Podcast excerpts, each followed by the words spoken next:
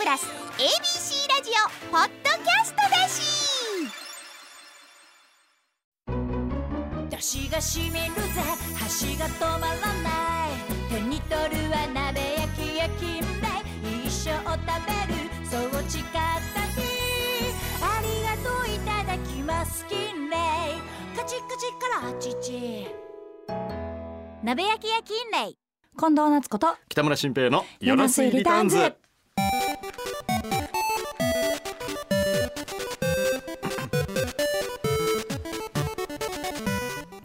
ABC ラジオポッドキャスト番組「ヨナセイリターンズ」シンガーソングライターの近藤夏子です。ABC アナウンサーの北村新平です。はい。まだ戻ってないね声は。そう戻ってるも戻ってないもあるかいや、三ボンドルやっとんねん。だからむしろもっとしゃがれていく。この週までは、うん。ごめんなさい。さっき言うときますね皆さん、はい。えー年末の最後、うん。そして年明けの1本目、うん。そして今日のこの放送回。はい。ここまでは同じ日に撮ってますから。そうですこの声で。はい。だ三三週この声でお届けしてるんですけど、三週間ずっと崩してるわけじゃないという。そういうことですよ。はい。もうもう実際のリアルタイムのうん。1月10日を過ごしてる近藤夏子は、うん。絶対もう美声のはず。はつらつとしてるはず。じゃないとおかしいんだから、はい。もう仕事も始まってんだから本当に。すいません。ただある意味そうういうねリアルタイムじゃない放送で申し訳ないなと思います。いやでもあの収録だろうとも手を抜きませんし、はい。やっぱヨナスリターズでしかうん。喋れないことははい。どんどん喋っていこうと思っておりますので、ね気持ちは元気なわけです気持ちは元気でございますので、ぜひとも皆さん今日もお付き合いいただきたいんですが。お願いします。あの工場をね去年まではリスナーさんからいただいてたの読んでたんですけど、はい。まあ先週ってか1個前のエピソードからなくなってると思うんですけど、はい。ちょっと工場の内容が似通ってきてて、あまり面白くない。あ辛口。年明けで間もないのに ATM の皆さん、はい。もうちょっと頑張って。温かい皆さん代わりにメールが入ってきました。はい。ちょっと待って。何ですこのかタイミングえ？このタイミングでうん。これ読まされるのめちゃくちゃおもろいねんけどあの一応言うときます。浦川さんの声用意しててくださいね。ATM はい。ネーム、うん。みーみーかっこ妹からいただいております。いつも楽しく聞いています、うん自分の中でずっと温めてきた説を送ります。あ。私の説では顔が似てないカップルや夫婦はうまくいかない。かもねかもね。そうかもね。いやーいい身内からのメールでしたいねやすなんかこうすぐにあるあるとは言えへんけどそうなんてじっくり聞いてみたくはなる一応補足が書いてまして。はいもともとは職場のバツイチの先輩の説です、うん。でうまくいかなかった先輩からもらってる説なんでしょうねうちの妹が、顔が似てないカップルや夫婦はうまくいかないと。はい。多分この先輩うちの妹の職場の先輩ははい。顔が似てなかったんでしょうね夫婦の。はいはい。その人は顔が似てなかったからうまくいかなかったとのことですへえ。職場がブライダルのドレスショップということもありうん。毎日たくさんのカップルを目にしますがうん。偏見なのか似てるカップルが多い気がします。本格的に寒くなってきましたので皆さんご自愛くださいというあのうちの妹からの説が何してんの？みんながおもろい工場送ってけえへんからうちの妹がさらされとんねや。コネ採用じゃないですもんね。ごめんなさいよじゃありません、はい。面白い工場がないからって言ったらわざわざ作家の杉岡さんから入ってきたメールがこれでした正規ルートでちゃんと応募してくださいましたよ。言っときますけどうちの妹。この説を送ってから、うん。結構頻繁に私に「私の説微妙やったかな?」って連絡来てました。ガチ職人。真剣に私は正直初めて今日これを読んだので、はいはい。どんな説を送ったかも知らされてないですし、本人も別にお姉ちゃん夏子の力で採用してもらうとかせんでいいからって言ってたから、あもうボツやったやなと思ったんですけど、このタイミングで掘り込まれてきたんやから ただ今本人はめちゃくちゃ喜んでると思う。どんなタイミングでもやっぱ紹介されたっていうこいやとがそうね。はい、え実際そうなんかな？周りにいるうまくいってる人って似てる、うん、私はねあの今までね、付き合ってきた人はね結構顔似てましたよ。似てる、うん、でうまくいってた。あやっぱそう、まあいずれ別れてしまってるっていうことを考えるとうまくいってないやんって言われるかもしれないですけど、うん。なんかその大喧嘩してお別れしたとかではあんまなくて。うん結構みんな続いたしは長いこと続いてきたしうまくいってたなっっていう別れお別れしてからも友達とかの人が結構多いかも、そういうのあんのかな？確かに僕も好きになる人大体薄顔の人が多いそうなんや。気はします。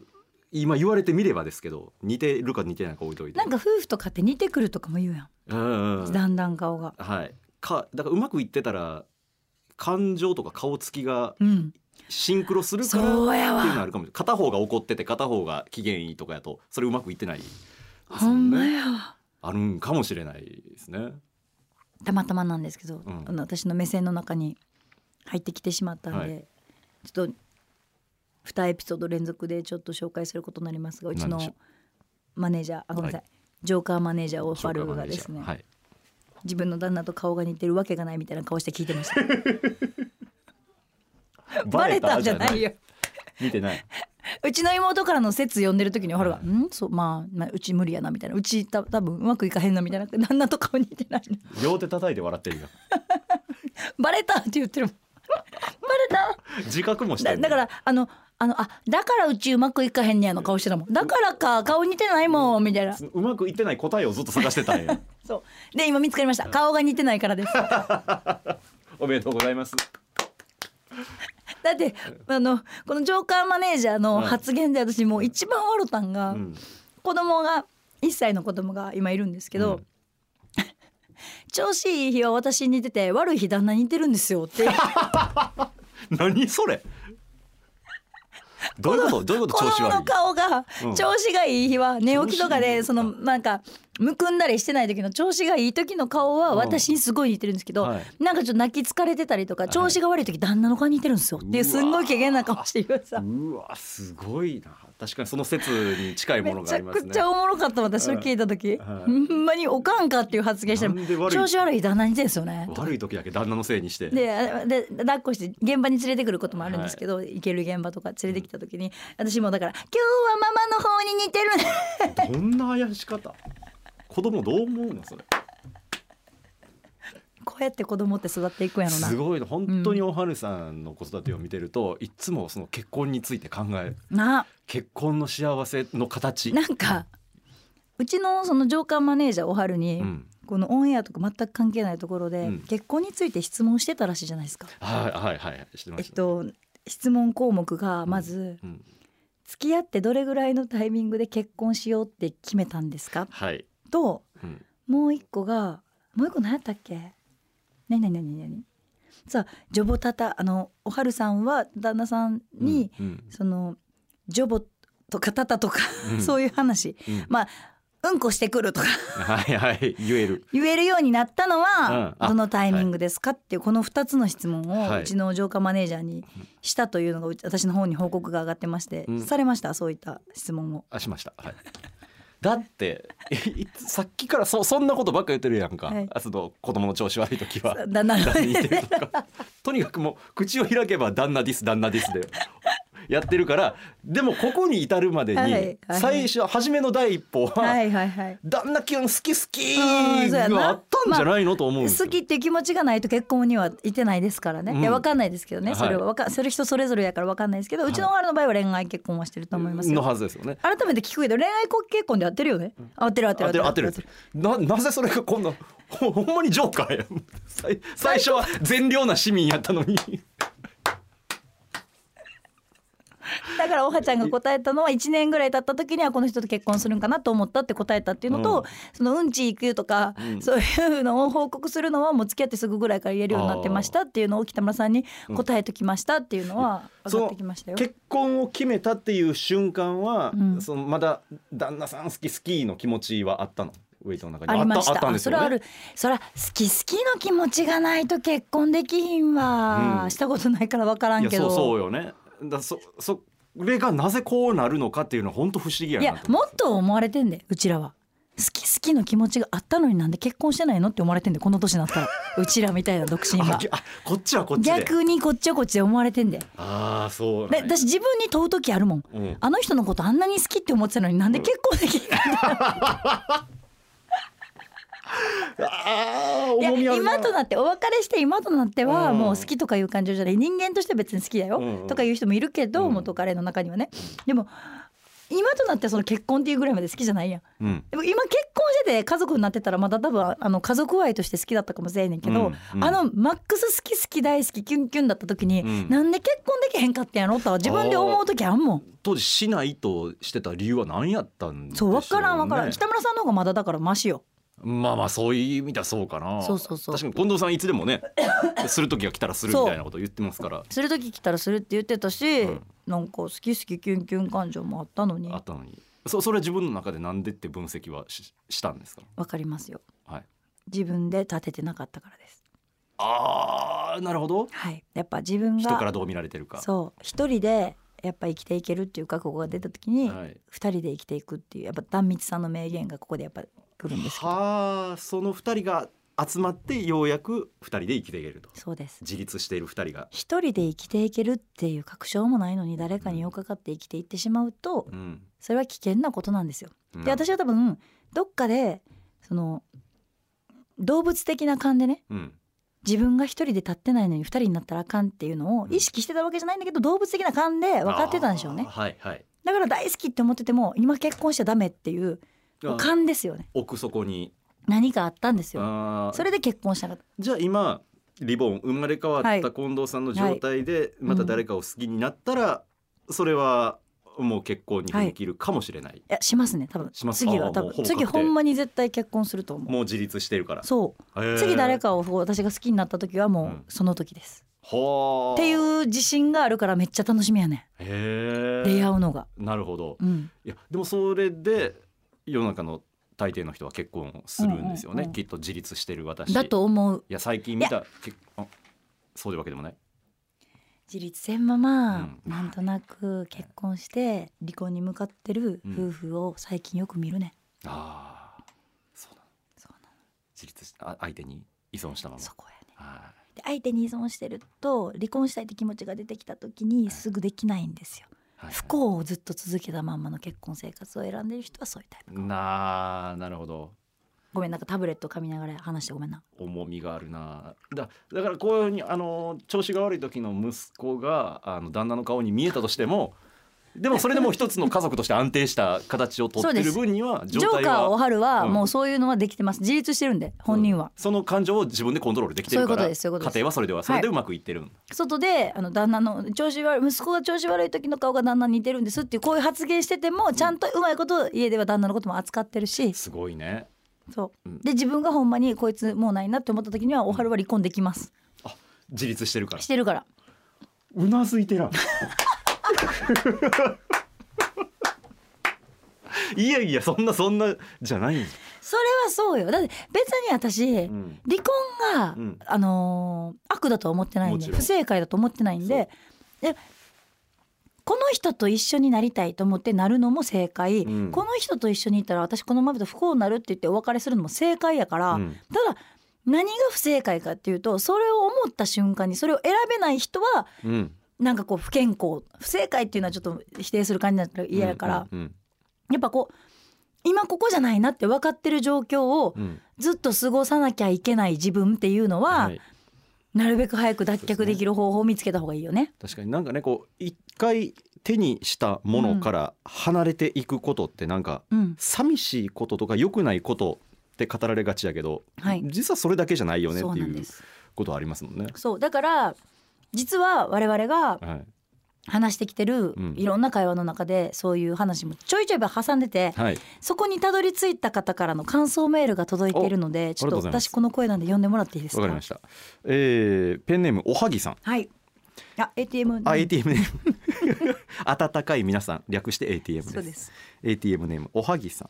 なっちゃん北村さんこんばんはこ。んばんは18夜の放送でメールを読んでいただいたおはぎです。はいたくさんのメールの中から読んでいただきありがとうございました。いえ。いえ。婚約解消していろいろと落ち込んでいたのですが、うん。お二人が今後どうすればいいか一緒に考えてくれとても励まされました。そう婚約をね解消して、うん。結局結婚って何なんだ。なんか周り、婚活うまくねいかないぜ、みたいな。周りに焦らされる形でうんうん。結婚をしてしまったけれどっていうね、ん。そうそう婚約解消になっちゃいましたっていうね、えー本当にとてもとても励まされ本当に感謝しています、うん。なっちゃんが久しぶりに泣いているのを聞き、うん、私も泣きながら放送を聞いていました。目から涙が一粒も出なかった北村さん、うん I have nothing の名言心に響きました。そう。nothing 何もないというものを持てている状そういうこ態と。この話も良かったよ18夜目のこれもうん。ね、それはネガティブなことじゃないよという。う、ん何も持ってないよ選んでるんだったらいい。選んでる選んでるかどうかにやっぱり結局。はい、今はまた婚活を始めようと思っていますが、うんうん。お二人の話を聞いて結婚だけを目的にするのではなく一緒にいて幸せだと感じる人が見つかればいいなと思っています、うん結婚したい人がいればするしうん。もともと一人は好きなので結婚したい人がいなければ一人で生きるのを選択してもいいなと思えるようになりました、結婚に焦るという同世代ならではの悩みに一緒に考えてくれとても心強かったです、うん。こんな素敵な番組他にはないなと思います。これからもずっと聞き続けます寒い日が続きますがお体に気をつけてこれからも放送頑張ってください。ありがたいです嬉しいね。お茶もらっていい？はい。え このタイミングじゃないですか。いやいやこのタイミングじゃないいなと思いましたけど。めっちゃいいもうちょい待てんかった。めっちゃいいせっかくなんで僕ももらっていいですジョーカーの笑い声が 入りましたね。ジョーカーの笑い声がジョーカーの笑い声が入ったの一つと、うん。あの放送収録してる時に宅に誰もおらへんくなることってある ミキサー宅に、こんな嬉しいリスナーさん ATM リスナーさんからのはい。メールもらった直後のリアクションとしては、もうほんとユナスリさんとはほん。反省することしかないで私を飲みも入れさせてごめんって言って、今いい話もらった直後やのにごめんお茶もらっていい？とか言ってさほんでスタジオのドア開かへんくてバタバタして。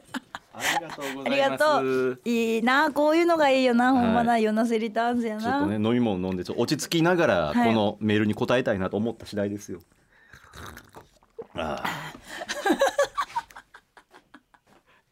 いや。で何やったっけ？あでもこのおはぎさんがね、えー、いや僕だからあれ何何？あ水みありがとう。み でもほんまに自由がさ全部放送してな。これ絶対切らんと全部放送してな。これ全部放送するのがヨナセリターンズあんたどうせいっぱい飲むんやからもう水置いとき。ペットボトル置いとくわ言うて。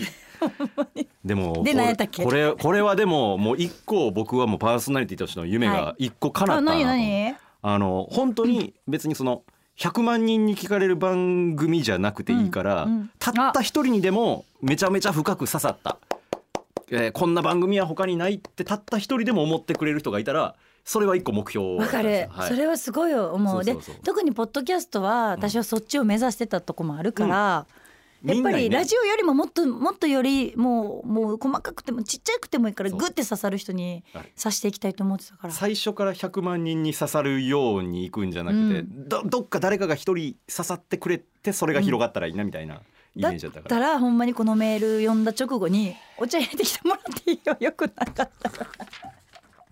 いやずるずるずるじゃないのよ。それしゃあない。今日3本撮りやねもう。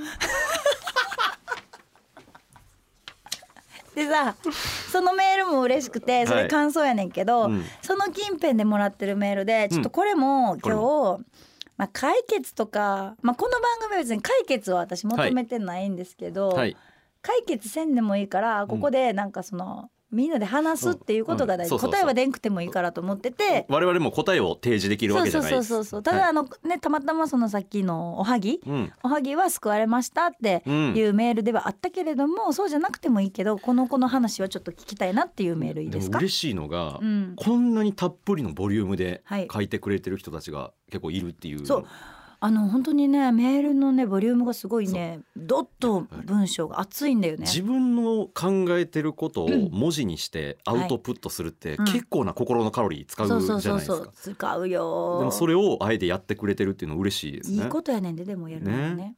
えーっとこの方ラジオネーム匿名、はい。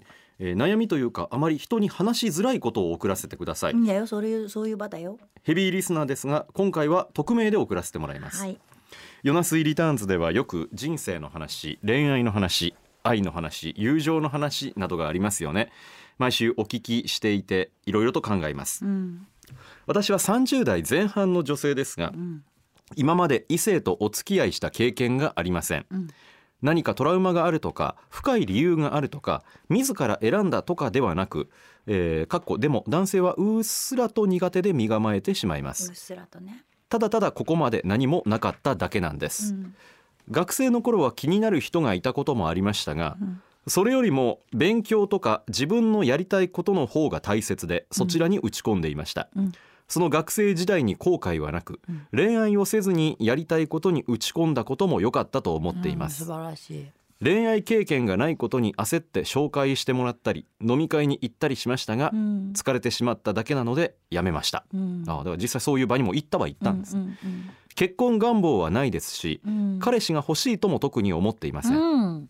恋愛経験がないことは悪いことでも恥ずかしいことでもないとは思いつつも、うん。人には話しづらく。うん。また経験がないことで自分は何か欠けてはいないだろうかと思ってしまう時もあります世の中には小説映画漫画歌など恋愛を扱ったものが古くからたくさんあります。ね。恋愛映画などを見て私なりに感動もしますしいいと思いますが本当の良さは分かっていないのではないだろうか。うん。経験がない分人より深く理解できていないのではないだろうかと思うと少し悲しくなる時もあります、うんえーなっちゃんの歌も恋愛ソングにはどこか共感できていないのかなと思うと、うん。人より少し何か足りない気がしてしまいます。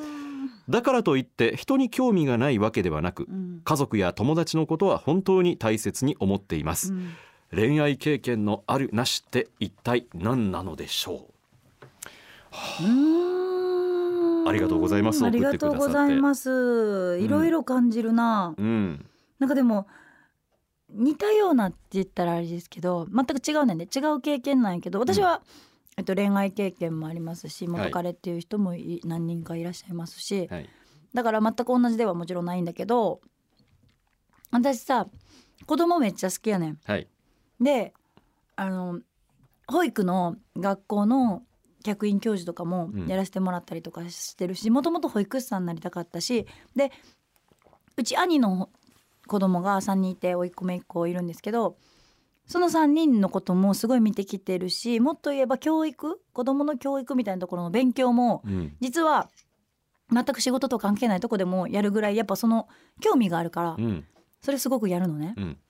で知識はあるねんけど子育てしてる人に、うん。あの相談された時うにん。アドバイスするやん。する時に必ず言うのが「私子育て経験はないねんけど」っていう枕言葉絶対つけんねん。うん。私でもこれいらんと思っててさ。うんうん。私子育て経験はないから全部は分かってあげられへんねんけどでもって言ってからアドバイス。でもその子はさ私にほんまにアドバイス、勉強してるの知ってるからうん。アドバイス求めてくれてんねんけど私はなんかちょっとその自分が子供を産んでないはい。子育てをしてないっていうのにちょっとこうなんていうんだろう。ひまあ負い目とまでは言わんけど、はいそこの人たちに「はい。い、や言うてお前子供を育ててないやん」ってはい思われたらどうしよう先にカバーしてしまうというか。はいはい。だから今のメールを読んでるのを聞きながら、うん。私はそこやなと思って、うん。この人はこの方はもう恋愛経験。うん。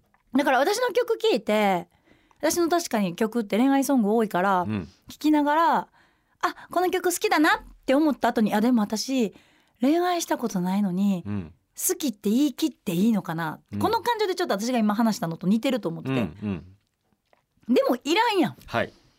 別に経験してようがしてなかろうがいやそれは分かる部分と分からん部分あるけどそれって別に経験してるかしてないかの問題じゃないと思ってて。はい。いやもっと言えば恋愛経験してなかろうと恋愛ソング聞いていいと思ってたらそれが全てやし。いや私の話で言えば子育てはしてないけど子供の子供を育てていくっていう上での勉強をしたそれは好きやからやし。うん。好きやからやったことに関してはここに関しては全く嘘がないからうん。それは正解やと思っはいてるねんが。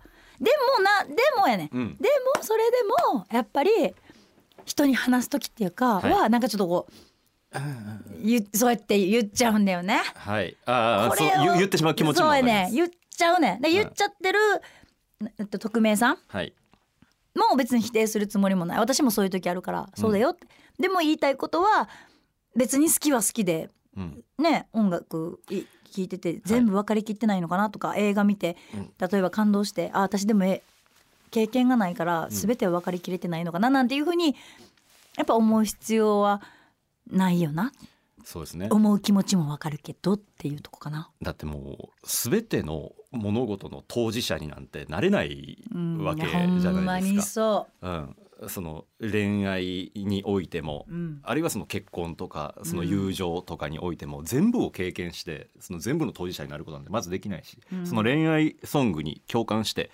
えー私の恋愛経験ない自分が恋愛ソングに共感して楽しんでもいいのかなってちょっとなんか後ろめたく思ってるかもしれないですけど、うんもうそれを言ってしまえばそもそもじゃあ音楽を聴く人は全員楽器やらないとうん。音楽好きって言っちゃうん。ダメなのか、野球好きな人は野球部に入ってなかったらダメなのか、うん。ってそんなことないじゃないですか。じゃない。何かを好きっていうのに何か資格は別にいらないと思いますよ。そう。はい、だしあの意見してもいいと思う。もんそう別にそれを経験してないからって言って別に恋愛してる人を蔑んでるわけでもないし、うん。あそれで恋愛を楽しんでる人たちもいるんだっていうなんか一個のリスペクトがあれば、そうやねん。うん。そうやねん。うん、私はお笑いのかお笑いを語る時もその気持ちやねん。ほう。お笑い大好きやから、はい、漫才を見てうん言いたいこといっぱいあんねんけど、うんうん。ちょっと心のどっかででもお笑いやってないしで、まあ、その道のプロではないしね。あの道プロじゃないしうんって言うんだけど、それ言い出したらうん。誰も何も言われへんねんって。うん、そうそうそう。好き嫌いを判断。で好き嫌いを判断して好き嫌いを話すのは別に悪いことじゃないねんけど、はい、ただ相手を傷つけに行ったりとか、はい。相手にわざわざ発信しに行ったりとかするのは私違うと思うね、うん。真剣にやってる人に向かってそれを届けにわざわざはい、周りのプロが囲まれてるようなところにわざわざその素人が行くってそんなつもりは私はない。でも家でテレビ見ながら「いやー今のネタのこここうやろ」ってこれは別にうん自由やと思ってるから、はい、それも似たようなところがあって、うん。でもっと言えば私はこの匿名さんはかっこいいなって思ってて、うん、全部挑戦したえっと挑戦せずにやめてるわけじゃないやん。はい、とりあえずそういう場にも行ってみたと。そう場合にも行ってみたりとか、うっすら男性のこともまあその身構えてしまうにもかかわらずそういう場に行ってみたりとかはい、なんか一応挑戦してあでも私ここじゃないわうん、一応挑戦して私ここじゃないわで一個一個こうちゃんと自分で挑戦してみて経験した結果あここじゃないわのうん連続が恋愛経験ないっていうところに結びついてんやったら、うん、その生き方がかっこいいと私は思う。そうですよね。うんだから。ね、恋愛経験をしてる人の方がおそらくは世の中には圧倒的大多数で、うん。だからそのあと同じ経験をしてる人たちが多いから、なんとなくどこら辺が幸せの立ち位置かを共通の話題として話しやすいエリアではあるんですけど、はい、恋愛経験で共通ワードでただ別にそこに縛られる必要もないですし。な。なんでアナウンサーになっても正直あの入社してうんモテ散らかして、うん。それこそめちゃくちゃいろんな女性と交際経験があるみたいなパターンのモテ系アナウンサーもいまうん。す。誰？この曲がどうとかじゃなくて、うんうんうん。でまあその時に若い時は、あうなんかそういう風にモテていいなって羨む気持ちがうん。なかったわけじゃないです、うん。僕自身も。だから合コンとかめっちゃ行った時期もありましたけど、僕自身もあんまりそっちの方結局ハマあらず。あそうね。だから一回経験してみてっていうかそっちを目指してみてってことでしょ？そうそうそう。なんか遊遊んだ方が絶対いい仕事できるでみたいなこと言ってくる人間もいましたから、なんかそういう場にも行ってはみましたけどでも結果的になんかそのモテ散らかしてる人間が女の子とデート行ってる間に自分は一人で映画館行って、うん。映画見たりとか漫画読んだり、ライブ行ったりしてましたけど、でもそういう経験がなかったらこの仕事ついてなかった。ああそうだろうね。あこういう言葉いいなとか、うん。こういうシーン身に染みたなっていう経験が少なくとも今の僕の地盤にはなってるんで。そうだよね。それも経験やね。そうそう。実際恋愛してないかもしれへんけど恋愛経験はないかもしれんけど恋愛ドラマから学んでることも別に経験やね。フィクションの作品からそう現実につながる何かを学べるのよ。で我々自分らが言ってる今こうやって熱く言ってんのはうちら結婚してないのに結婚した後の話とかめっちゃしてる 友達から聞いてんけどさとか、うん。実は鴨川で一人で考えてんけどさとかもでもそれも別に経験やねん。恋愛経験がないわけ。まあ恋愛経験っていうこの 4, 4文字熟語ちゃうわえっと4個の漢字の中には当てはまんないのかもしんないけど、でも恋愛のドラマを見て感じることがあればそれでいい。本当に。でもな私なんでもこうやって言いながらもなちょっと自分も反省するとこあるねんな。なんか中学校の時のさ仲いいさうん。グループ、うん。15人ぐらい仲いいねんけどさその15人の仲いいグループでまあグループラインもあんねんけどな。そこでさあの結婚してないのが私ともう一人いんねんな、うん。で2人結婚して13人も結婚して離婚してとか、うん。まあ、結婚経験がある。で私ともう一人だけ結婚経験がない。うん。ってなった時に、うん。私はこのふ結婚してない2人の中で私は恋愛経験はあんねうんうんん。でもう一人結婚してないから恋愛経験が多分ないねん。うん。でもめっちゃ仲いいのに、うんその後に恋愛経験があるかどうか誰も聞けないねん。ほそれは別にジェンダーがどうとかっていう気の使い方ともまた違って、うはい。めちゃめちゃこれもまたでもなこうやって話してると偏見やなと思うんだけどめっちゃ可愛いねん。うんうんうん。モテんねん。はい。でも誰とも学生の時付き合ってないねでもこの話もさうん。可愛くてモテるから誰かと付き合わなあかんっていう固定概念やん、はいはい。もうこれを喋りながら自分でも気づいてて言ってるよ、はい。でもその子を別に私は恋愛経験あるからその子より買ってるなんてことは一回ももちろん思ったことはないです、うん。でもそれはないねんけどでもなんであの子恋愛せえへんねやろなっていう会話を別の友達としたことはある、うんうんあんなに可愛くてあんなに男子からもモテてたのに誰とも付き合ってなかったよな、うん。てか大人になって成人してからもそういう話聞かんような、ん。であ噂話みたいなことをはい。実は別の友達としたことがあって、うん。今この方匿名さんからのメールを聞きながらその子のこともちょっとよぎった、ーあーなるほどね。うん、だから別にでもその子がどういう子かって言ったらめっちゃ私も仲いいし、はい。でもっと言えばめちゃくちゃ性格もいいし、うん。で、えっと、働いてるお仕事にしても子供たちと接するようなお仕事をしててとか、まあはい。なんていうの。じゃあそこにななんでわざわざ理由探しに行ってんやろって思って。うんうんうんなんで恋愛せえへんのっていうとかなんであの子が結婚せえへんのっていう理由を探しに行ってる自分がいたことに今日今気づけて。はい。自分の中でね。そう自分の中でその子にわざわざ聞きに行ったりはしやんし探ったりはしやんねんけどうん。あそういう見方してる自分いたわと思ってちょっと反省も今してる、あーちょっとそれは良くなかったなっていう。なんかね不用意なことを言って傷つけてきた経験って。そうやねあるなって思うわ、ねやっぱありますよ。私自身も。私自身にもね、うん。あると思いますし。あるよ。あるよ私も言われてるし周りからも、なんで夏子って結婚せえへんやろなって、あのその時にさうん。よく言ってるのが、うん。こうこういうなその恋愛経験が少ないとか、うん。あるいはその恋愛でガッて盛り上がったりしてないとか、ドライ冷めた目で見てるとか、うん。あるいは結婚まで行ってないってなった時に、まあ、べ言わんでいいやんって思うのが、うん。それって本当の恋愛してないだけじゃない？ほう本当の恋愛。どんなものか教えていただいてよろしいでしょうか？でもな夏子 夏子北村さんに言ったことあると思うで人のこと好きになったことないでしょ？えでもそれはこの関係で全部は分かってるからね。その わーわかるわかる。でもだからおいやその皮肉じゃなくて純粋に本当に教えてほしいですよ。本当に人を好きになる。なるって いうこと。いやだからなそうやな別にだから結局今回も答えとかはないねんけど、うんうん。救済措置になってるとかべ救おうとも思ってなかったんけどな、はい。救ってくださいって言ってるわけじゃないから、ね。この方も別うん。に救いを求めて言ってるわけじゃないんだけど、あの人に話しづらいっておっしゃってるから、うん。でも私な話しづらい話はせんでいいと思うで、はい。人には。別にね。それは別に嘘ついてるわけでも自分を隠してるわけでも心を開いてないわけでもなくて、うん話しづらい話をわざわざ話すっていうこと自体がストレスなんやったらせんでいいと思う私、うん最近友達とかと喋ってる時も自分の近況報告ですることとしないこと決めてるもんあこの近況報告は今すると自分がもう一回傷つくなとか、あ。はい。この近況報告することによってちょっと無理するなとか笑いながらこれ話すにはまだ至ってないな、でも友達から質問されたりとか「うん夏子こここのこと今どうなってんの?」って言われた時に「あ何も進展してないでうん。嘘やではい。